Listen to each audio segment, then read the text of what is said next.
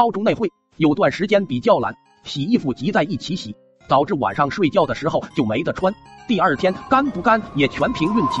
你还别说，晚上就那样睡觉也挺舒服的。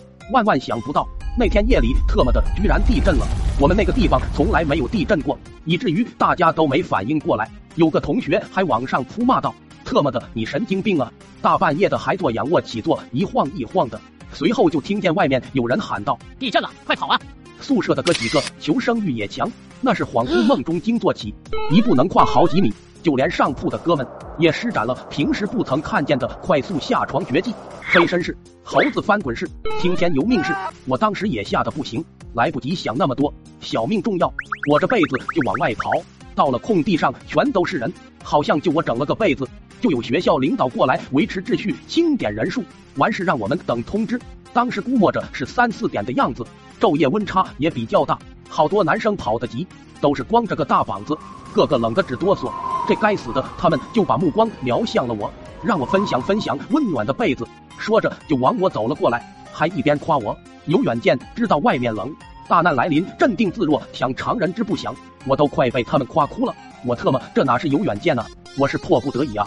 都怪自己懒得一批，衣服都懒得洗，难以想象等下他们涌过来抢被子，将是一番怎样的景象。此时此刻，我只想保住我的尊严，我的人格，我的。于是赶紧对旁边一个关系比较好的哥们说道：“快帮我想想办法，老子里面没穿。”哥们先是一愣，接着哈哈大笑。要说好哥们就是好哥们，笑完立马挡在我前面，转头对我说了句：“兄弟放心吧，有我在，绝对不会让他们靠近一步。”我心里甚是欣慰，想着这兄弟我果然没看错。接着就听见他大喊了一声：“你们别过来呀，他里面没穿。”这话一出，在场所有人都看了过来，我犹如天打五雷轰，当场石化。什么叫惊喜？什么他妈叫惊喜？随后全场爆发惊天动地的笑声，我的脑袋一片空白，我这辈子就像一个小鸡一样，在那里是那么晃眼，那么弱小，那么无助，最后连怎么回的宿舍都不知道。得亏我那个时期，学生普遍都没有手机，没人拍照。不然难以想象我会以何种方式、何种标题登上学校热搜。